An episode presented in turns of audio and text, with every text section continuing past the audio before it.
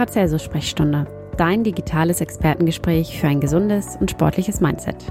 Ärzte, Experten, Athleten und Patienten stehen hier Rede und Antwort zu Themen rund um die Gesundheit. Sie erzählen dir ihre Geschichten und geben wertvolle Tipps an die Hand.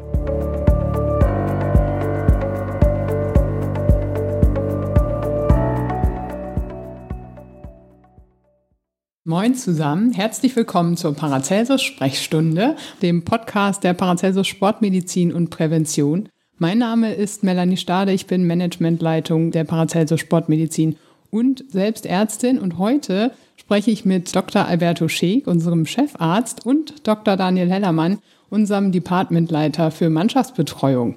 Schön, dass ihr zwei da seid. Hallo. Moin. Wir freuen uns. Genau, wir sprechen heute einmal natürlich über den Job als Mannschaftsarzt. Ich glaube, das interessiert sehr viele. Wie wird man das eigentlich? Wie ist das denn eigentlich? Und natürlich auch über sportartspezifische Verletzungen im Fußball. Ich würde aber gerne anfangen mit einem kleinen Check-in, damit wir ein bisschen warm werden. Und äh, meine erste Frage an euch beide, ich würde dich bitten, Alberto, anzufangen.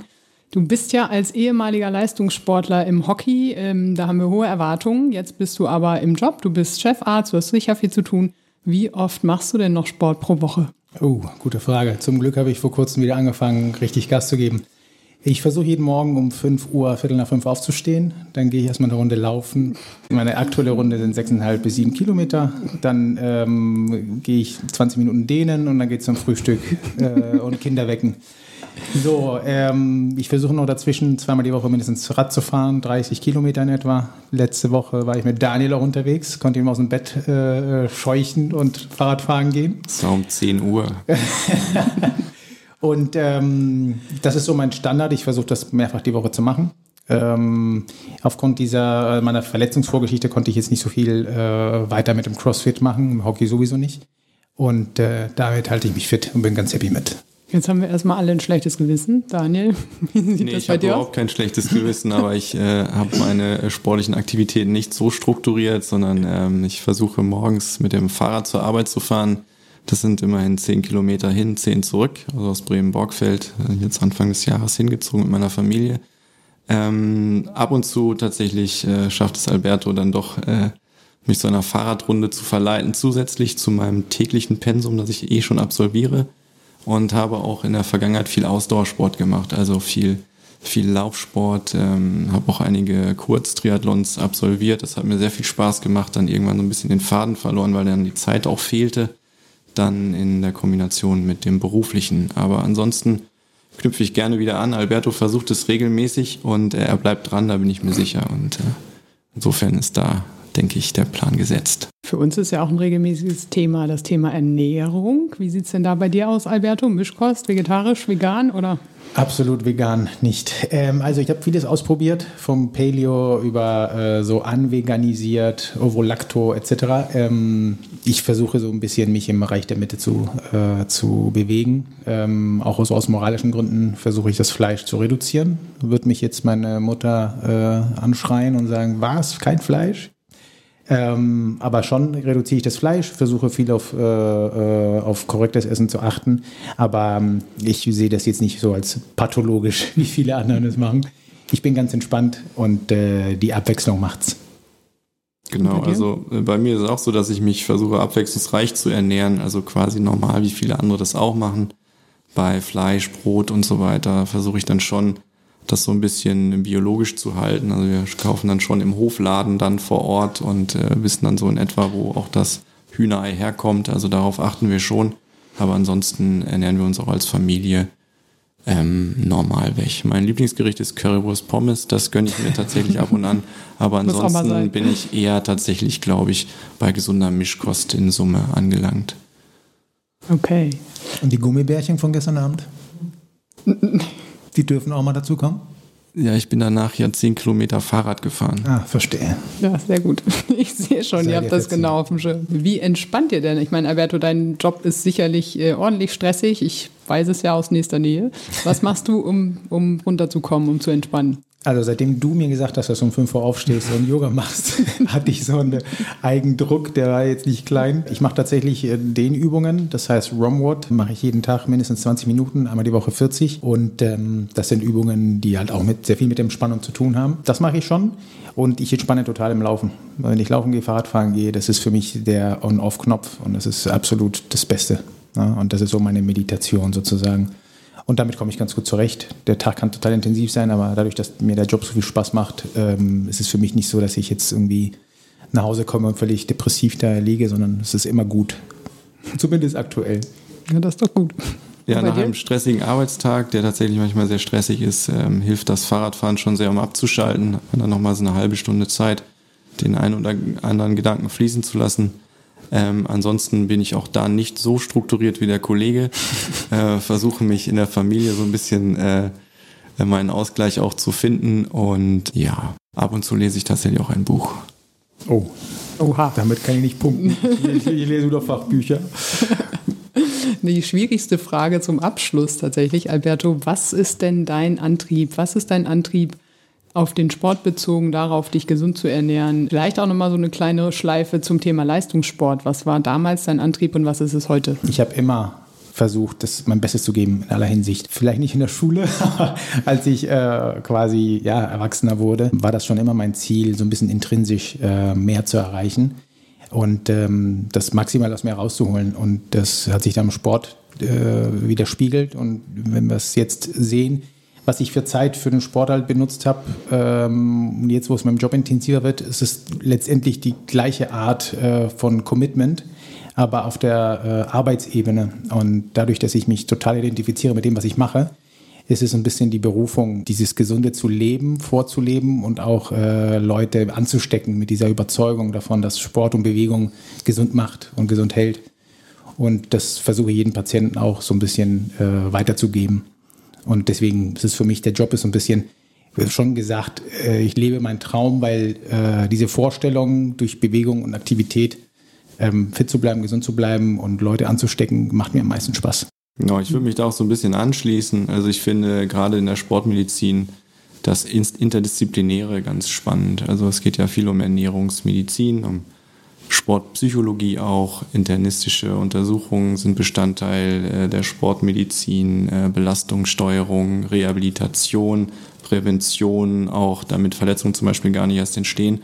Und es ist dann am Ende tatsächlich sehr, sehr vielfältig und ist dann nicht nur die Kreuzbandverletzung an sich, sondern es ist insgesamt der ganze Sportler, der dann sozusagen in den Fokus rückt mit ähm, allen anderen Problemen oder, oder Voraussetzungen, die er so mitbringt. Ja. Und das finde ich eben ganz spannend, wenn man. Völlig äh, richtig. Genau hast du völlig recht. Ich hatte es vergessen, nochmal anzusagen. Es ist häufig so, dass man sagt, ja, Verletzung A, Verletzung B, Verletzung C, äh, Schwarz-Weiß ist so, MRT sagt das, äh, Ultraschall sagt jenes, äh, Untersuchung sagt das und dann machen wir ein Rezept draus, alles in den Topf rein, rumrühren und das ist das Rezept. Und die Realität ist halt nicht so. Wir wissen, dass einige Spieler zum Teil Kinder kriegen und auch die Nächte nicht schlafen. Und wer bewertet das? Wer kann sagen, wie diese Person diese Belastung wegsteckt? Ja, die kommen nach dem Spiel, sind um drei Uhr morgens äh, wieder im, äh, in, äh, in Bremen und am nächsten Morgen um acht ist wieder Sprechstunde. Wo ist der Schlaf dann? Und die nächste Nacht schreit das Kind zu Hause. Ja, und diese Variablen zu begreifen, das machen wir ja schon mit so äh, subjektiven äh, Fragebögen etc.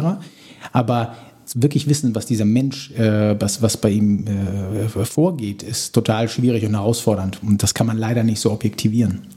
Genau, das ist eben die Schwierigkeit auf der einen Seite, aber auch das Spannende auf der anderen Seite, dann ein Gesamtkonzept zu entwickeln, um den Sportler oder auch den Patienten, das sind ja nicht nur Profisportler, sondern auch Patienten mit, mit alltäglichen Sportverletzungen, die wieder zurück auf die Strecke in den Alltag zu bringen und das so gut und so schnell und so sicher wie möglich.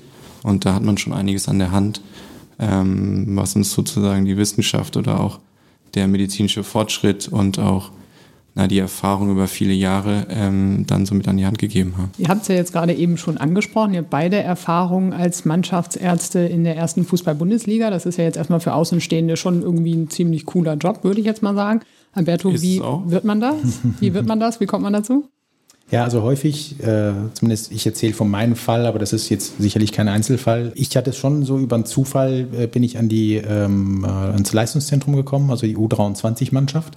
Ähm, über Bekannte, die das schon gemacht haben, ähm, durfte ich dann die U23 betreuen. Das haben wir eine Saison lang gemacht oder anderthalb. Und im Laufe der zweiten Saison ähm, wurde quasi diese Stelle bei den Profis frei. Und dadurch, dass man mich schon kannte und ich halt äh, meiner Meinung nach äh, gute Arbeit geleistet habe, äh, hieß es, okay, jetzt geht's zu den Profis. Und dann haben wir das dann zu zweit gemacht und da äh, ähm, äh, bin ich quasi aufgestiegen und in dem Zug war es also schön, dass Daniel ähm, auch total Interesse daran hatte, äh, die Sportmedizin ähm, oder sich sportmedizinisch äh, weiterzuentwickeln. Und dann hat er diese Nummer mit der U23 gemacht und mit dem Frauenfußball, äh, wo er sicher sehr gut angekommen ist, übernommen. Und äh, nach meinem Abzug nach Berlin äh, ist dann Daniel derjenige gewesen, der zu den Profis gelangt ist, oder? Genau, mein Einstieg war tatsächlich in der äh, Frauenbundesliga. Die Frauenmannschaft ist in die erste Bundesliga aufgestiegen und da war mich von ein, zwei Testspielen in der U23, wo ich glaube ich Alberto oder den anderen Kollegen vertreten habe, schon jo. kannte, habe ich dann quasi den Job bei den Frauen angetreten. Ähm, das war ganz spannend, es war ein guter Einstieg quasi in den Fußball, in die Fußballmedizin hat viel Spaß gemacht auch, muss ich sagen, mit den Mädels viel erlebt. Und ähm, dann bin ich quasi äh, immer in Albertus Fußstapfen getreten, was die U23-Tätigkeit dann im Anschluss angeht und dann auch die Tätigkeit bei den Profis. Und ähm, hauptverantwortlich habe ich jetzt die Mannschaft seit dem 1.1. diesen Jahres übernommen. Also im Rahmen der Kooperation mit der Paracelsus Klinik ähm, bin ich jetzt quasi hauptverantwortlicher Mannschaftsarzt. Das ist aber ja schon eine Position, glaube ich. Man ist ja sehr nah dran an den Profis, auch am gesamten Staff, ne, mittendrin sozusagen, statt nur dabei. Das ist aber ja, glaube ich, auch eine Position, wo man sehr viel Vertrauen genießen muss. Ne? Also man ist ja auch ist sehr nah dran, man kriegt sehr viel mit, man äh, ähm, hat auch zu den Spielern eine enge Bindung. Genau. Und Damit äh, hast du ja im Prinzip meine nächste Frage schon fast beantwortet, nämlich wie sieht dein Alltag aus? Du machst das ja quasi als Grätsche, ne? also einmal als Arzt, auch als äh, in der Sprechstunde bei uns in der, in der Sportmedizin genau. und machst aber die parallel die Betreuung der Profis. Genau. Funktioniert natürlich im Moment relativ gut, weil die Logistik jetzt deutlich einfacher ist, dadurch, dass unsere Praxis auch im Weserstadion ist. Ja, das ist super. Also das erleichtert es deutlich, äh, zumal man äh, die Jungs dann auch in die Praxis bestellen kann und dann dort auch die ganzen Untersuchungsmodalitäten dann auch anbieten kann. Also es ist sicherlich von der medizinischen Versorgung dann ideal jetzt gelöst. Der Alltag beginnt äh, in der Regel morgens mit, äh, mit einer Besprechung.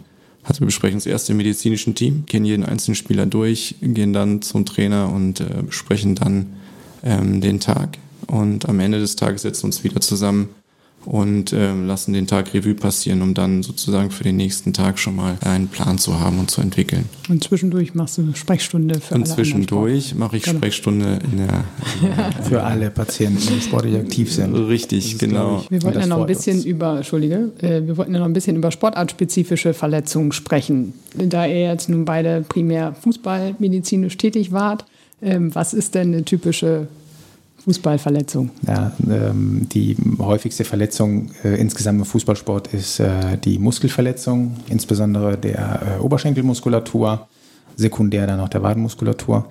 Und dann verteilen sich die Verletzungen äh, zwischen äh, Distorsionen, äh, Kreuzbandrisse etc. Aber das täglich Brot ist eher die Beurteilung von Muskelfunktionsstörungen bis zum Muskelfaserriss, Muskelverletzung. Und es ist querbeet durch, äh, durch die äh, ganze Nation halt und international im Vergleich auch die Standardverletzung im Fußballsport. Wie ist denn da so ein typischer Unfallhergang? Ja, typischer Unfallhergang könnte zum Beispiel eine, eine Sprintbelastung sein, wenn man sozusagen einen explosiven Antritt macht zum Sprint oder wenn man sozusagen kurz davor ist, die Endgeschwindigkeit zu erreichen und dann nochmal vielleicht einen kleinen Impuls bekommt, dass es dann hinten äh, am Oberschenkel dann mal reinzieht. Das wird dann häufig so ein Messerstich äh, beschrieben gerade auch bei Sprintern ist es ja, kennt ja vielleicht jeder diese Bilder von Usain Bolt, dem ist es ja auch so ergangen.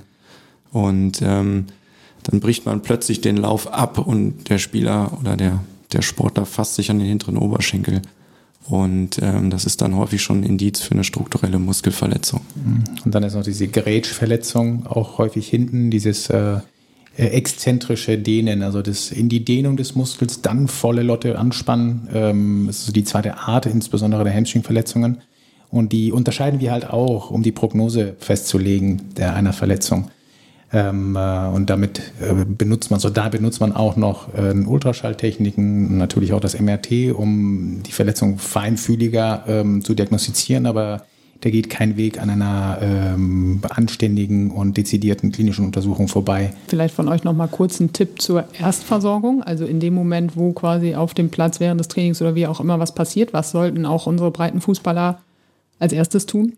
Also der Spieler hat schon äh, direkt äh, ein Gefühl dafür, ob es jetzt Sinn macht, noch weiter zu spielen oder nicht. Ähm, das ist dann, nehmen wir mal an, eine vielleicht strukturelle Muskelverletzung, die sich so anfühlt, als würde es nicht weitergehen. Dann äh, in dem Fall bei den Profis ist es so, dass der Spieler einen äh, kühlenden Kompressionsverband direkt bekommt als Erstmaßnahme, bevor man anfängt, irgendwie den, den Oberschenkel zu dehnen und irgendwelche klinischen Tests großartig zu machen, wird man erstmal eine Kompression und eine Eiskühlung mit einer leichten Vordehnung des Muskels vielleicht noch ähm, vornehmen und ähm, dann, wenn, wenn eine sozusagen Primärphase abgelaufen ist, fängt man dann an, dezidiert erstmal den Muskel zu untersuchen. Also man versucht mit der, mit der Eiskühlung und mit der Kompression die Einblutung in den Muskel zu vermindern, zu minimieren, was hinterher auch dann die Regenerationszeit deutlich verkürzt.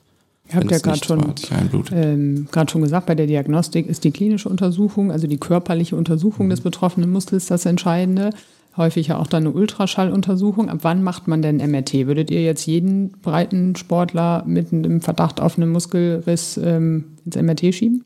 Also würde ich jetzt nicht. Da muss man sich sicher auf die Hände erstmal verlassen. Äh, dadurch, dass äh, Ultraschall immer zugänglich ist und auch schnell, ähm, ist das äh, für mich gehört das 100% zur Untersuchung äh, zu. Da sucht man sich die, die Muskelpartie, die am meisten wehtut. Gegebenenfalls tastet man auch eine Delle oder fühlt man mit dem Finger etwas Flüssigkeit. Ähm, äh, unterm Finger, da wo es halt schmerzt. Ähm, und dann macht man den Ultraschall und versucht das zu bestätigen. Und ähm, wenn man da schon eine klare, äh, eine klare Indikation hat, also eine klare Diagnose hat, finde ich das MRT nicht unbedingt notwendig. Heutzutage mit der leichten Zugänglichkeit des MRTs immer mehr, es wird immer mehr zur normalen Diagnostik, finde ich das bei einer größeren Verletzung oder bei einem unsicheren Befund, bei entsprechenden Beschwerden und Muskelhartspann etc., es schon in Ordnung ist, wenn man noch eine MRT-Untersuchung macht, aber das ist nicht unabdingbar, um eine Muskelverletzung zu diagnostizieren. Könnt ihr vielleicht noch mal kurz was sagen zur Unterscheidung, also ähm, die, die unterschiedlichen Schweregrade einer Muskelverletzung? Ja, es gibt ja ähm, je nach ähm, Klassifikation, ich sage mal jetzt drei Grade. Ähm, es gibt einmal die, die Muskeltonusstörung, ähm, die dann übergeht auch mal in eine Muskelzerrung.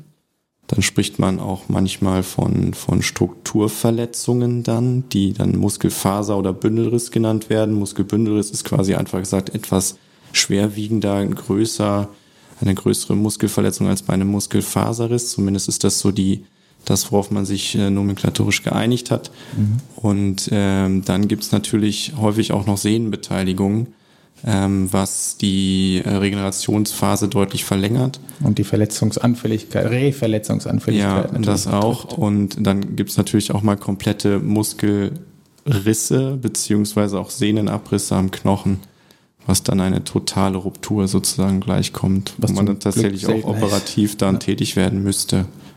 Und zu den genau. äh, äh, ersten zwei äh, Sachen, wo es um gerade noch vor dem äh, strukturellen Schaden ähm, geht, reden wir auch von einer neurogenen Komponente. Das heißt, ähm, aufgrund einer Fehlsteuerung äh, auf Niveau der Wirbelsäule, ja, dass man halt vielleicht quasi schief steht oder ähnliches, die, ähm, die äh, Faszienzüge sich anders verhalten und man durch diese neurogene Störung dann doch zum Strukturschaden kommt.